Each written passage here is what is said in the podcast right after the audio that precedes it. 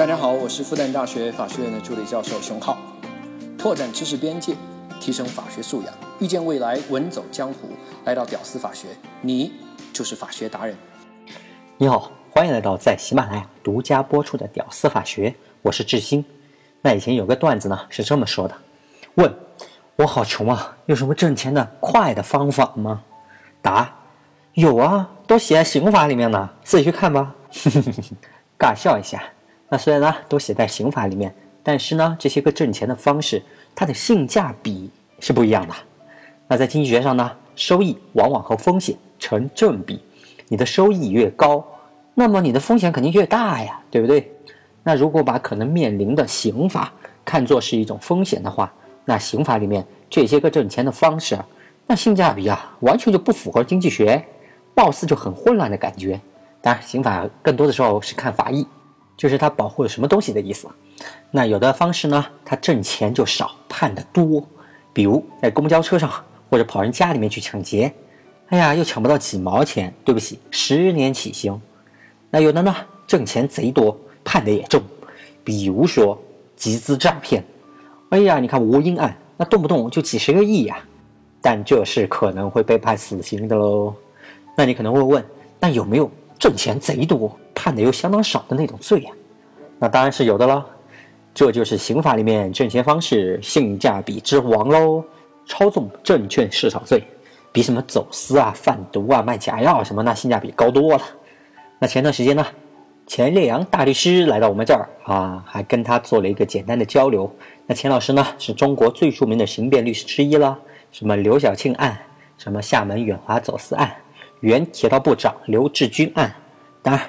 他现在是朝着金融犯罪领域深入，比如私募一哥徐翔案，这些全国著名的案件，那都是钱老师代理的喽。人家钱老师啊，收入已经很牛了啊，我估计我瞎猜的啊，上千万肯定是没有问题的。但是跟钱老师吃饭的时候呢，人家却说：“哎呀，我们挣的这些钱，那都是小钱、血汗钱，我代理的那些人，动不动那就是十个亿、十个亿的挣呀。”啊，听见这话，我只能尴尬而不失礼貌的保持微笑了。好，说回来，来点正能量。这些人呢，挣钱虽然多，但是那是违法犯罪行为，那不是吗？对不对？咱不羡慕。但是呢，我们要知道他们这些手段，要能识别出他们这些行为，因为咱不能让他们收割呀。咱们挣的钱那是血汗钱呀，对不对？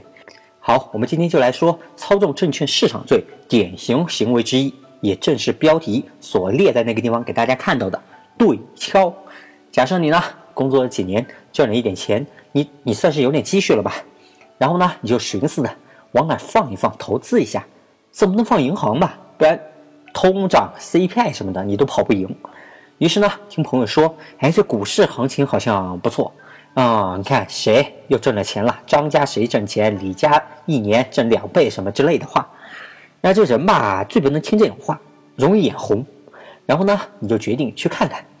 那你发现好多股票啊都涨得好高的嘞，怎么还那么多人买啊？不怕跌吗？于是呢，你决定找一只本来就很便宜的股票，大盘都在涨，它总不能不涨吧？对不对？比如说。你就看上了一只叫日照港的股票，那么几年啊，它都不动一下，便宜才三块多，然后你决定买个一百手试下水，一手一百股三百块，那一百手就是三万块钱喽。买了以后呢，你就整天盯着这个股票，哎呀，等啊等啊等啊，但是这股票吧，它就趴在那儿，它就不涨，一趴趴好几年没动静，这让人受不了啊！你不涨也不跌，那我买你干嘛呢？对不对？正要准备卖呢，你发现这只股票交易量，哎，貌似就起来了，貌似涨了一点，但紧接着你就发现这股票开始下跌了啊！我靠，这不是已经地板了吗？怎么还还跌到地下室去呀？已经从三块跌到了两块，得出师不利，你的三万块钱亏了一万，于是呢，你赶紧卖了。这种常年躺地板的股票啊，嗯，有不起。那这个时候呢，其实真实的情况是主力。已经进场了。对股市不熟的朋友啊，可以简单把主力理解为迷你的庄家，小小庄家的意思。那主力呢，也是我们散户最大的一个敌人了。这个时候呢，主力进来以后呢，基本上做了三个动作：第一，建仓，就是进场的意思，所以呢会导致少量的上涨。然后呢，他要做第二个事情，打压平台，压低股价。通常呢就是不断的挂低价单卖，然后他自己又买掉，造成了一种跌破地板的假象，骗散户出货。然后呢再开始把散户的出的货吸掉。OK，这是主力的第一阶段。好，我们再回到你的视角，你卖了这只垃圾股以后呢，本来打算去看看别的股票，你突然发现这只股票就开始各种涨啊！我靠，你马上就后悔了，已经从两块涨到六块了，翻了两倍的都。然后你好纠结啊，我要不要再买呀？看大家都在买，不行，我也再买点吧。听说有利好消息，嗯，估计能涨到二十块。我现在六块买，那不是我能挣三倍多吗？于是你在六块的时候呢，你又买进了一百手，花了六万。好，那这里呢就是主力要做的第二阶段，拉升股价。而拉升股价最好的方式呢，就是咱们今天要说的这个对敲，不但效果好，而且非常的隐蔽，不容易被人发现，风险非常的小。对敲呢，简单来说就是这个主力找个基友或相互之间疯狂的买卖股票，我挂一个高价的卖单，你高价马上买掉。而且成交量呢在不断增加，给散户们造成一种股价在不断上涨的一个假象。当然，你也可以不止两个基友，你可以找一帮基友，哎，互相之间买卖。好，回过来，你在六块的时候买了，果不其然，没多久就涨到了九块，你的六万已经变成了九万。嗯，你很得意，自己果然是神机妙算呀。这个追涨啊，算是追到了，不错不错，今晚吃鸡。但是呢，高兴没两天。股价快速下跌，一下就跌到八块了。你看跌那么快，不好不好，这是要跌回地板的节奏啊！那赶紧卖呀，趁现在还能挣钱。于是呢，你在七块五的时候就卖了出去，虽然跌了一些，但你六块的时候买的嘛，算了下还是挣了一万五。那这其实呢是主力的第三阶段，叫震仓洗盘。第一波对敲拉升股价以后，得压一波股价，让大家的仓库给震动起来。然后把那些不想看到的人给洗出去，什么意思呢？那哪些人是这个主力不想看到的呢？就是那些在两块钱的时候就买到股票的人。那现在呢，已经七点五块了，你挣的也差不多了，你给我拿点钱，赶紧滚吧，别影响我后面的操作嘛。当然，这个时候呢，出货的散户所出的这个货，他也会接住，目的呢，一个是别让股价跌太多，二是让后面再次拉升更容易一些，三是让后面啊它的逃跑。更容易一点，那这不你在七块五的时候呢就被震了出来，你刚出来，你看这股价又疯了，又不要命的往上涨呀，一下子就涨到了十二块，你一看，哎我去，还真他妈要涨到二十块呀，这妖股啊这是，那我要不要再追涨啊？你很纠结，买也不是，不买也不是，最后呢，你想，哎，那这样我少追一点，如果后劲儿很给力，那我不就赚了吗？如果跌了，我也亏不了多少。于是呢，你买了个五十手，花了一个六万块。你买了以后呢，你就发现这价格怎么不涨啊？开始缓慢的跌了，还。哎呦，你想应该跟上一波一样，震荡一下呢，它会继续的往上涨。当你还在观察的时候呢，就暴跌了一波，直接跌到了八块钱。得，你这一下亏了一万五。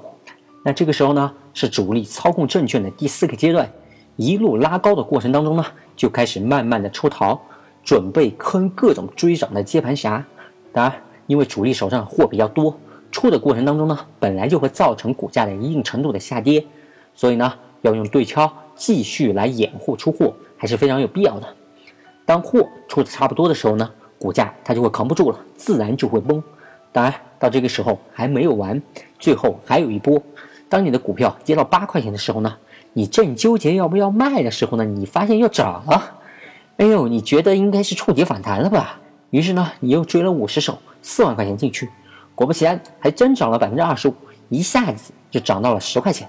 但是呢，你正得意的时候，股票瞬间暴跌，连续跌停板，卖都卖不出去，直接从十块钱就跌到了四块钱，腰斩了都，你欲哭无泪啊！前前后后十万块钱的本钱，只剩下一半都不到喽。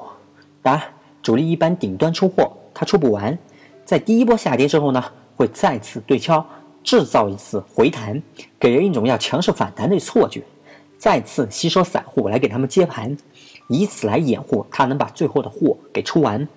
好，这就是主力用对敲来收割韭菜的一个全部的一个过程啊！感觉今天的节目呢，有点劝别人戒赌节目的感觉。呵 呵但我呢，其实，在股市上还是小小的有那么一点点钱的。其实呢，准确来说，应该是放在了指数基金。当然，指数基金投的方向也是股市。那很多朋友呢，可能不太清楚什么意思，貌似很专业。其实我一说，你就恍然大明白了。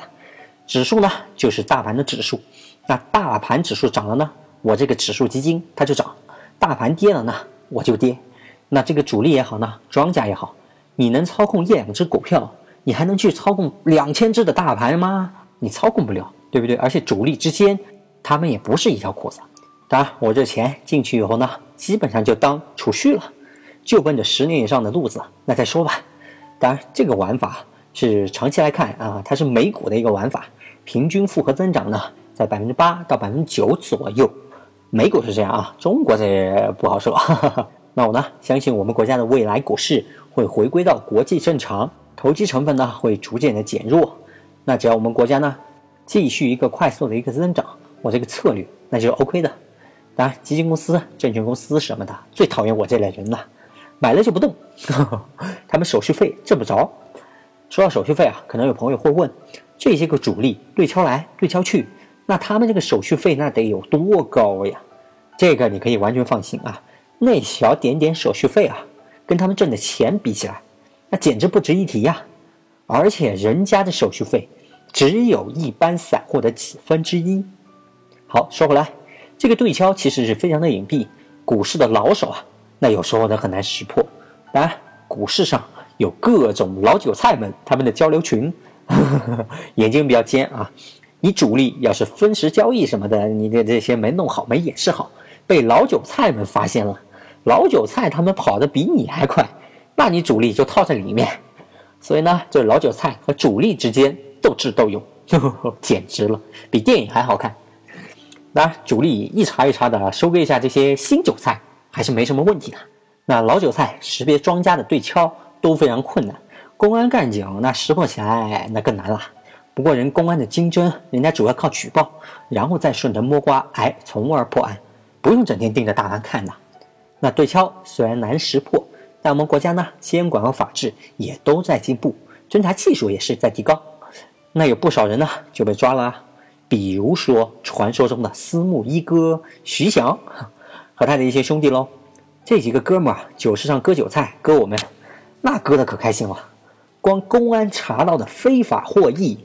那都快一百亿了，都九十多亿，更别说没查到的了。哥几个割韭菜挣的钱啊，啊，可以再买一艘瓦良格航母。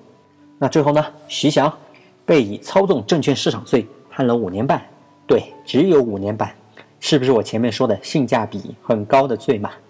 但是呢，后面还跟着一个史上最牛的附加刑，罚金一百一十亿，不是一百一十块，也不是一百一十万。是亿单位，人一哥就牛，表示服从判决，啊，能交得起。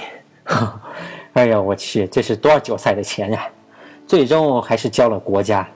嗯，看来最终的赢家是啊，点到为止啊。这一哥是个人才啊，这钱如果好好的做生意的话，能把当年沃尔沃给全买了。好，如果以后有机会，我们再详细的聊一下私募一哥。徐翔这个案子，OK，那今天节目最后呢，以我们马大爷在《资本论》当中的一句话结束今天的内容：一有适当的利润，资本就胆大起来；如果有百分之十的利润，它就保证能到处被使用；有百分之二十的利润，它就活跃起来；有百分之五十的利润，它就铤而走险；有百分之百的利润，它就敢践踏一切人间法律；有百分之三百的利润。他就敢犯任何罪行，甚至冒绞首的危险。嗯，今天就是这样，感谢大家收听，能听到最后的都是真爱。我是知心，珍惜血汗钱，谨慎当韭菜。我们下期再见。九点半上岗，十五点离场，星期一的星期五，天天都挺忙，炒股为那桩。咱没太大理想，庄家要是吃了肉，我跟着喝口汤，不设枪和头，也不占嘟嘟黄。买进卖出两头纳税用户当中央，炒股票的感觉究竟怎么样？听我给你仔细地说个端详。